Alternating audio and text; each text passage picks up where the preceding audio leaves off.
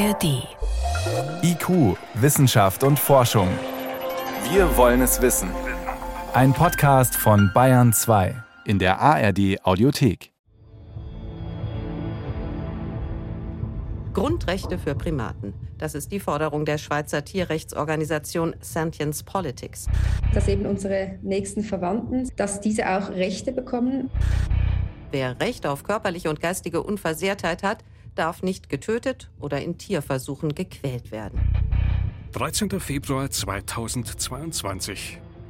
Die Basler Bürgerinnen und Bürger sind dazu aufgerufen, über Grundrechte für Primaten abzustimmen. Es ist weltweit die erste Volksabstimmung dieser Art.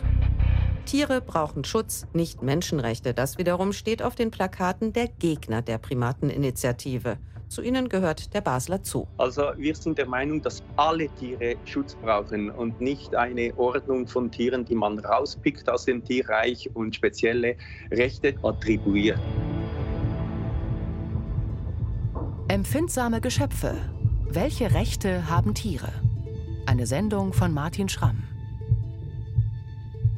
Auch amerikanische Tierschützer ziehen 2022 vor Gericht und wollen einklagen, dass eine Elefantendame namens Happy aus dem New Yorker Zoo in ein Wildgehege umziehen kann.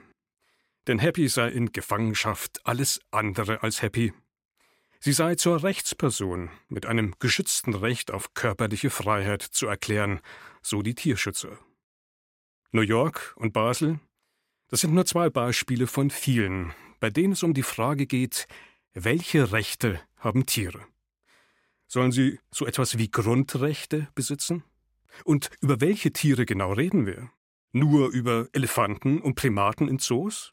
Oder auch über Schweine, Rinder und Hühner in unseren Ställen? Wo wäre die Grenze?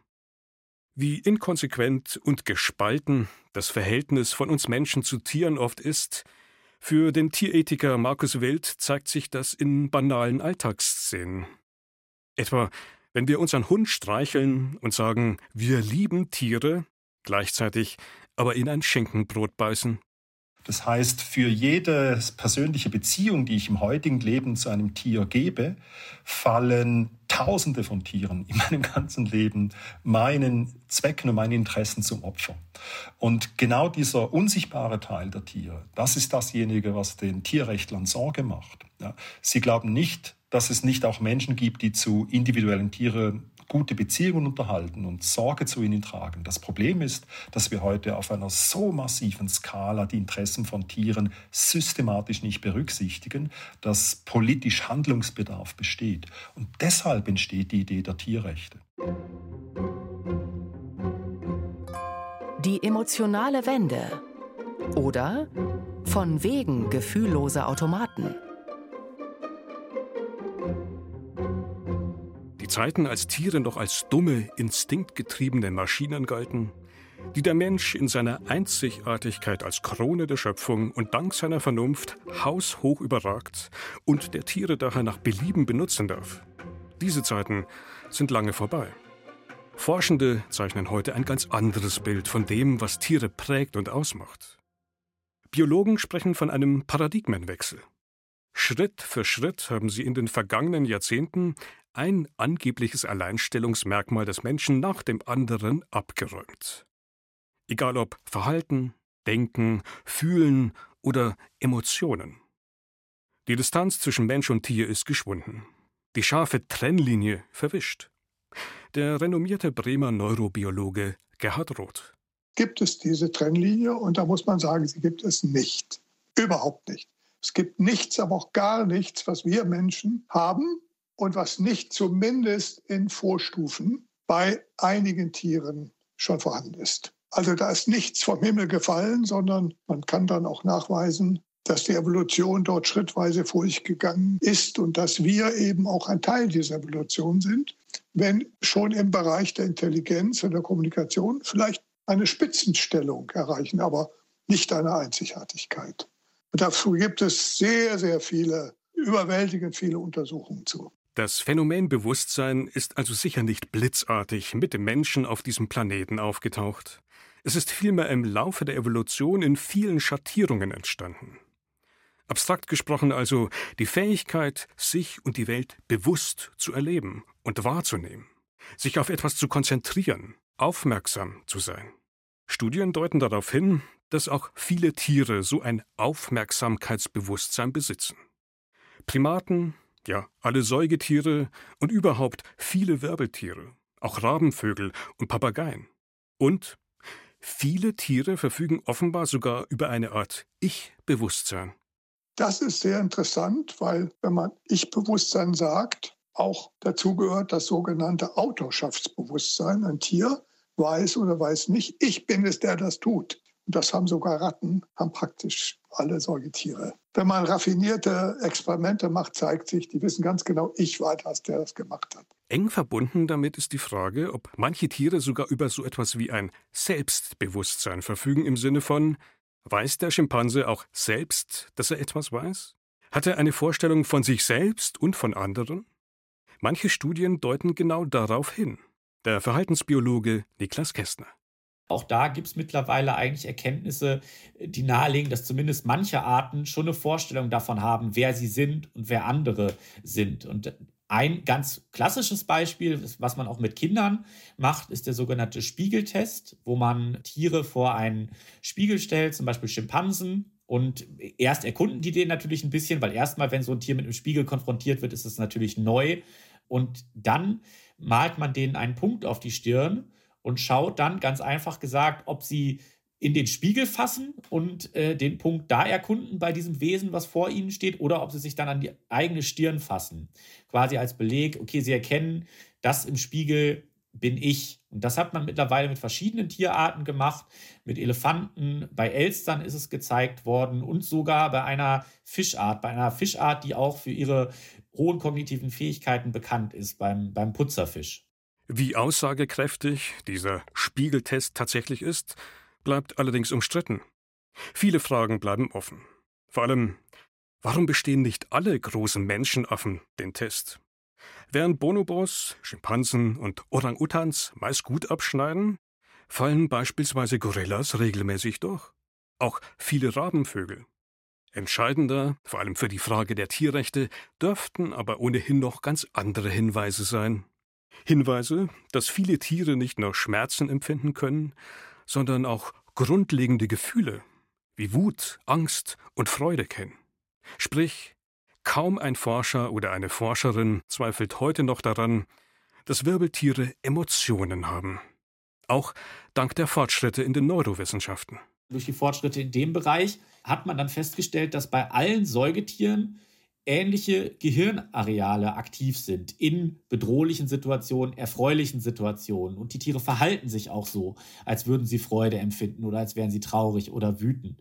Und über so einen Analogieschluss ist man dann äh, immer mehr dahin gekommen zu sagen, ja gut, dann empfinden sie wahrscheinlich auch ihre Emotionen ähnlich wie wir. Zumindest alle Säugetiere, aber auch bei Vögeln ist es sehr wahrscheinlich.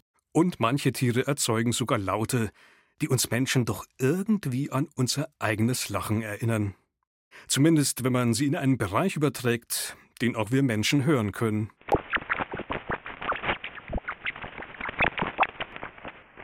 Und zum Beispiel bei Ratten ist es so, wenn die miteinander spielen oder wenn Forschende die kitzeln, dann stoßen die so ganz charakteristische Laute aus im Ultraschallbereich, die ja so ein bisschen wie Lachen bei uns eingeordnet werden. Und man kann dann verschiedene Untersuchungen machen, man kann zeigen, dass die ähm, das als belohnend empfinden, auch das Spielen und so weiter. Und immer wieder zu der Hand hinlaufen, die sie kitzelt.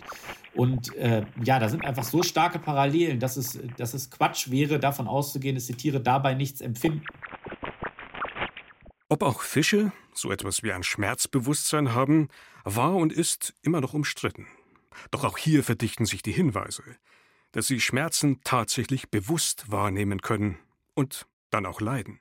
Niklas Kästner. Und dann gab es aber eine Reihe von Versuchen, wo man denen zum Beispiel Bienengift injiziert hat in die Lippen, Forellen äh, waren das, glaube ich, äh, Bienengift oder auch Essigsäure.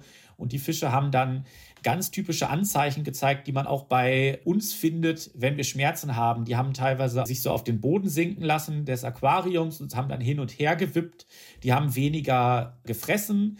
Die haben ihre Lippen am Untergrund gerieben, an den Scheiben gerieben. Und so ist man dann dahin gekommen, okay, da, da findet nicht nur irgendwie eine Schmerzrezeption statt, sondern die Fische empfinden auch was dabei. Unterschätzte Geschöpfe oder von Werkzeug, Fairness und Charakter. Tiere überraschen durch erstaunliche Fähigkeiten. Fähigkeiten, die bei der Frage, welche Rechte sie genießen sollten, eine wichtige Rolle spielen. Werkzeuggebrauch. Der galt lange Zeit als das Alleinstellungsmerkmal des Menschen schlechthin, wurde aber längst auch bei Tieren beobachtet. Zuerst bei Schimpansen, die mit Ästen nach Termiten angeln. Interessant wird es vor allem, wenn Tiere Werkzeuge sehr flexibel einsetzen. Wenn die Tiere auch genau schauen, welches Werkzeug benutze ich. Benutze ich zum Beispiel einen besonders schweren Stein, um eine Nuss aufzuschlagen. Und wenn, wenn auch ein Lernprozess dahinter steckt, bei Schimpansen zum Beispiel dauert das einige Jahre, bis die lernen, Nüsse zu knacken mit Hammer und Amboss. Und dann gibt es wiederum noch so Sachen wie, dass verschiedene Werkzeuge kombiniert werden, was dann sicherlich auch noch mal komplexer ist, und dass Tiere sogar Werkzeuge sich selbst zurechtbiegen. Das kann man dann in Experimenten untersuchen. Bei Krähen ist das zum Beispiel gezeigt worden, dass die auch einen Haken biegen können an Draht, um etwas aus einer Röhre zu angeln. Gedächtnisleistungen. Menschenaffen, aber auch Vögel erinnern sich, wo sie Futter versteckt haben. Sie erinnern sich, wo sie was zu welcher Zeit erlebt haben. Sie sind aber auch in der Lage, eine Art Zeitreise zu machen. Sie planen in die Zukunft, bunkern Werkzeuge, um sie später einzusetzen. Und nicht nur Säugetiere und Vögel überraschen hier, sondern auch mal wieder die oft unterschätzten Fische. Entgegen dem Vorurteil, sie hätten lediglich ein Kurzzeitgedächtnis, sind heute zahlreiche Fischarten bekannt, die mit einem erstaunlichen Erinnerungsvermögen verblüffen. Zum Beispiel der Frillfin Goby. Bei Ebbe lebt er in Gezeitenbecken. Wird er attackiert, zum Beispiel von einem Vogel gejagt, springt er von einem Becken ins nächste. Das klappt aber nur, wenn er zuvor bei Flut bereits über das Gelände geschwommen ist. Offenbar ist der Frillfin Goby also in der Lage, sich eine Art mentale Landkarte einzuprägen. Fairness und soziale Beziehungen. Manche Tiere scheinen eine Art Fairness-Bewusstsein zu besitzen, einen Sinn für Ungerechtigkeit. Beeindruckend ist hier unter anderem ein Experiment mit Kapuzineraffen. Als die gelernt hatten, dass sie bei Forschern einen Spielstein gegen ein Stück Gurke eintauschen konnten, machten sie das mit Begeisterung. Die Begeisterung wich allerdings schnell der Frustration, als sie feststellen mussten, dass ein Artgenosse viel attraktiver belohnt wurde. Und zwar statt mit langweiliger Gurke, mit süßen Weintrauben. Die Affen reagierten empört und hatten keine Lust mehr auf Tauschgeschäfte. Noch empörter waren sie, als sie dann feststellen mussten, dass andere sogar eine Weintraube bekommen, ohne einen Spielstein einlösen zu müssen. Ähnlich frustrierte Reaktionen auf unfaire Behandlung hat man auch bei Wölfen, Ratten und Krähen beobachtet. Umstritten ist hier allerdings, löst die mangelnde Fairness selbst den Frust aus? Oder ist es etwas anderes? Genau das haben Forschende dann versucht herauszufinden. Die haben dann einmal den Versuch durchgeführt, wo eine Person die Belohnung verteilt hat und dann aber auch, wo das ein Automat gemacht hat. Und da hat sich gezeigt, die Schimpansen haben bei dem Automaten nicht so reagiert, also so, dass sie sich unfair behandelt gefühlt hätten, aber wenn es der Mensch gemacht hat. Das heißt, dieser soziale Faktor scheint dabei eine große Rolle zu spielen. Sie haben das Social Disappointment genannt, also so eine Enttäuschung in das Verhalten des sozialen Akteurs. Individualisten mit Biografie. Lange Zeit gingen Verhaltensbiologen davon aus, Tiere hätten ein angeborenes Wissen, wie sie sich verhalten müssen, um sich perfekt, irgendwie aber auch schablonenhaft an ihre Lebensräume anzupassen. Am Ende entstand daraus die Vorstellung, Tiere wären so etwas wie Spielbälle ihrer angeborenen Instinkte, die sich letztlich innerhalb einer Art nahezu identisch verhalten. Heute weiß man, Tiere besitzen durchaus individuellen Charakter geprägt durch die eigene Biografie und haben eben oft auch ganz individuelle Bedürfnisse. Niklas Kästner. Ein großer Punkt ist auch, wie wichtig Umwelterfahrungen und soziale Erfahrungen für Tiere sind, gerade in den frühen Lebensphasen, dass die notwendig sind oft für eine normale Entwicklung und auch, dass Tiere individuelle Persönlichkeiten besitzen, dass wir also gar nicht sagen können, alle Hasen sind so oder alle Kohlmeisen sind so, sondern dass man auch genau auf das Individuum schauen muss. Das ist sicherlich auch was, was man jetzt in den letzten Jahrzehnten dazugelernt hat und was ja durchaus auch Relevanz hat für den Umgang mit den Tieren. Grundrechte oder wenn Tiere Interessen haben. Niemand darf einem Tier ohne vernünftigen Grund Schmerzen, Leiden oder Schaden zufügen. So steht's im deutschen Tierschutzgesetz. Aus Sicht vieler Tierethiker greift so ein Verbot, Tieren ohne vernünftigen Grund Leiden zuzufügen, aber zu kurz. Tiere hätten vielmehr einen Anspruch auf Grundrechte. Ein Recht auf Leben, ein Recht auf körperliche und psychische Unversehrtheit und auch auf Freiheit.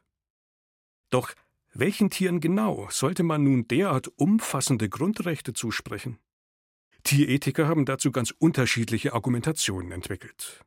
Der vielversprechendste Ansatz, aus Sicht des Tierphilosophen Markus Wild, Professor an der Universität Basel, die sogenannte Interessentheorie der Rechte. Und die funktioniert so, dass man sagt, naja, gewisse Lebewesen haben ganz grundlegende Interessen, zum Beispiel ein Interesse daran, schmerzfrei zu bleiben oder nicht umgebracht zu werden. Und für uns gibt es gute Gründe, diese Interessen ernst zu nehmen und zu schützen. Aber dann ist es letztlich ein politischer Entscheid, dass wir diese Interessen anerkennen. Und das ist die Theorie, die oft sehr stark hinter diesen Tierrechtsideen steht. Vom Tier her kommt das Interesse und wir finden gute Gründe, um diese Interessen als so wichtig anzuerkennen, dass wir es mit Rechten schützen sollten. Wann genau kann man nun aber davon ausgehen, dass Lebewesen solche Interessen besitzen? Hier kommen die erwähnten Forschungsergebnisse ins Spiel.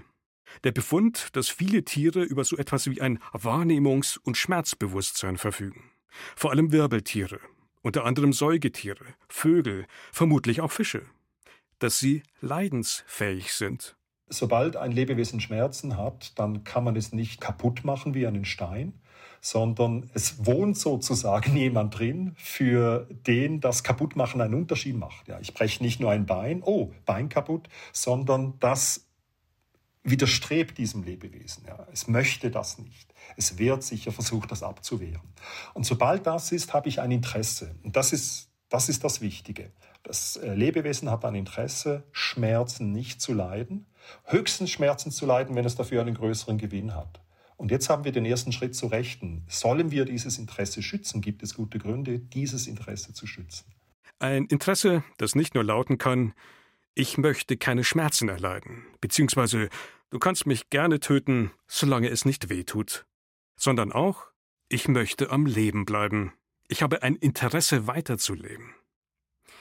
Ein Punkt, der vor allem in den Überlegungen des prominenten Tierethikers Peter Singer eine Rolle spielt, wie Markus Wild ausführt.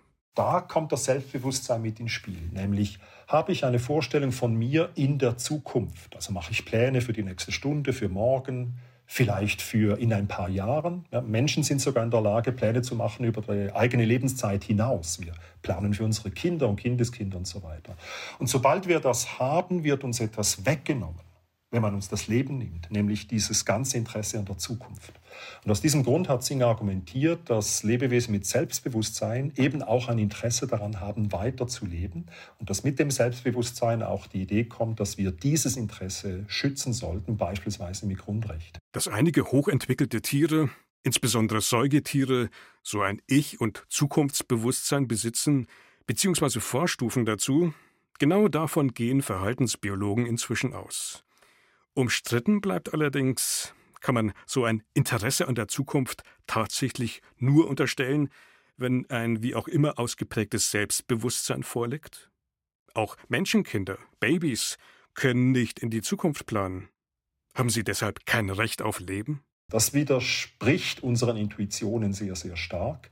Und ich glaube mit guten Gründen, weil ein Lebewesen, das ein Leben führen möchte, hat zuerst einmal Freude und Schmerz und blickt noch nicht in die Zukunft. Das kommt später hinzu. Und deshalb glaube ich, sollten wir dieses Selbstbewusstsein nicht so hochrangig machen, dass es den Unterschied zwischen Recht auf Leben und keinem Recht auf Leben macht. In der Debatte um Tierrechte geht es im Übrigen nicht nur um die Frage, was wir alles nicht mit Tieren machen sollten. Es geht auch um sogenannte positive Grundrechte. Sprich, was schulden wir Tieren moralisch gesehen eigentlich? Welche Verpflichtungen haben wir ihnen gegenüber? Neben den Interessen und Bedürfnissen der Tiere spielt hier auch eine Rolle, in welcher Beziehung stehen diese Tiere zu uns? Wie sind sie an uns gebunden? Reden wir über Haus- und Nutztiere oder über Wildtiere? Die Tierethikerin Friederike Schmitz. Also sollten wir uns auch um sie kümmern, wenn sie irgendwie krank sind oder Nahrungsmangel haben und so. Und da muss man, glaube ich, nicht unbedingt nach Fähigkeiten der Tiere unterscheiden, sondern nach Beziehung zu uns. Also sind das wildlebende Tiere, denen schulden wir eher nicht äh, Hilfe in der Not zum Beispiel. Aber sind es Tiere, die wir mal domestiziert haben, dann schulden wir ihnen durchaus Versorgung und Unterstützung. Auch ein Grundrecht auf Freiheit könnte ganz unterschiedliche Dinge bedeuten. Ganz nach den individuellen Bedürfnissen eines Tiers.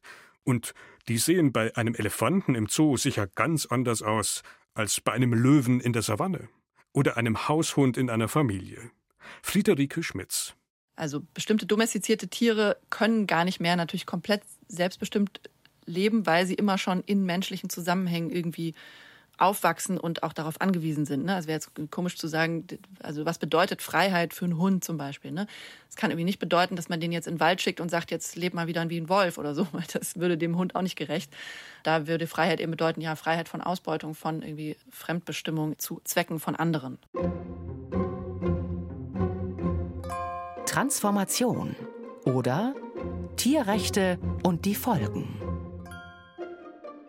Es gibt gute Argumente, die Interessen von Tieren stärker zu schützen. Parlamente und Gerichte weltweit sind bislang allerdings kaum bereit, denen auch zu folgen, entsprechende Gesetze zu erlassen oder Urteile zu sprechen. Die Elefantendame Happy in New York bekam keine Grundrechte zugesprochen.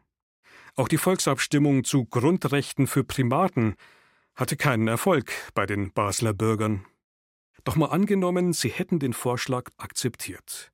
Was wäre passiert? Markus Wild. Die Frage ist eher, was wäre nicht passiert? Ähm, kaum ein Jahr nach dieser Abstimmung hat der Basler Zoo einen Orang-Utan töten lassen. Dieser Orang-Utan war lebensfähig und gesund. Er war zwar klein, aber war lebensfähig und gesund. Und das musste gemacht werden, weil man keinen Pflegeplatz gefunden hat. Das Problem besteht aber darin, ein sehr seltenes, gesundes und lebensfähiges Tier wird getötet. Keine Euthanasie, kein Notfall, kein Vermeiden von Leid. Es ist eine Tötung im Hinblick darauf, dass es vielleicht später mal schwierig wird. Genau das wäre vermutlich mit der Annahme nicht passiert.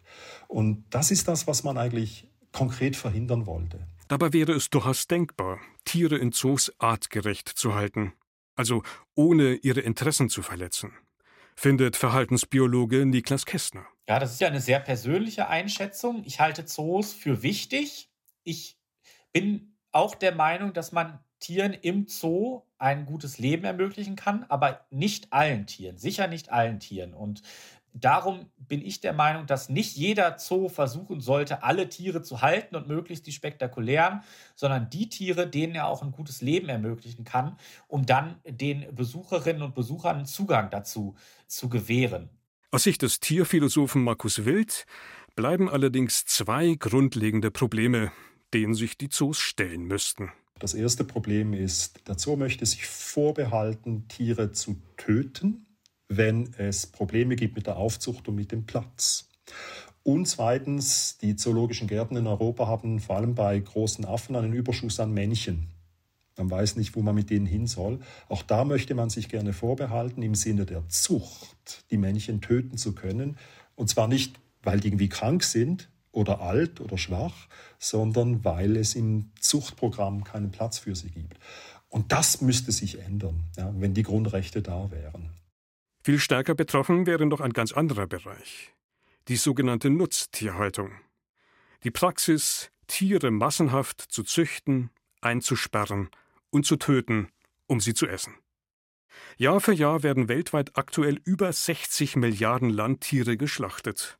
Markus Wild. Wenn wir tatsächlich das mit dem Recht auf Leben und der Unversehrtheit und der Freiheit ernst nehmen, dann wäre das eine vollständige Transformation im Effekt der äh, Art und Weise, wie wir Tiere nutzen. Und konkret würde das heißen, dass man sich überlegen muss, was könnte es heißen für eine Gesellschaft, eine möglichst vegane Landwirtschaft anzustreben. Was wir im Moment haben, ist, dass wir vom Status quo so langsam Schritte in eine tiergerechtere Haltung machen. Also bisschen mehr Platz für die Schweine, bisschen mehr Auslauf für die Hühner. Das ist so der Fortschritt, auf den wir stolz sind.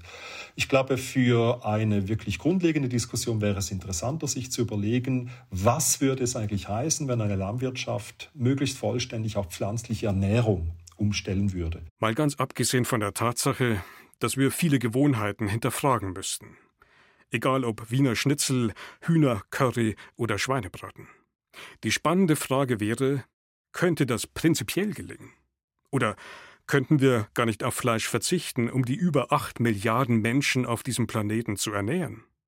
Und natürlich hätten Grundrechte für Tiere nicht nur radikale Konsequenzen in Sachen Ernährung. Auch Experimente mit Tieren müssten auf den Prüfstand.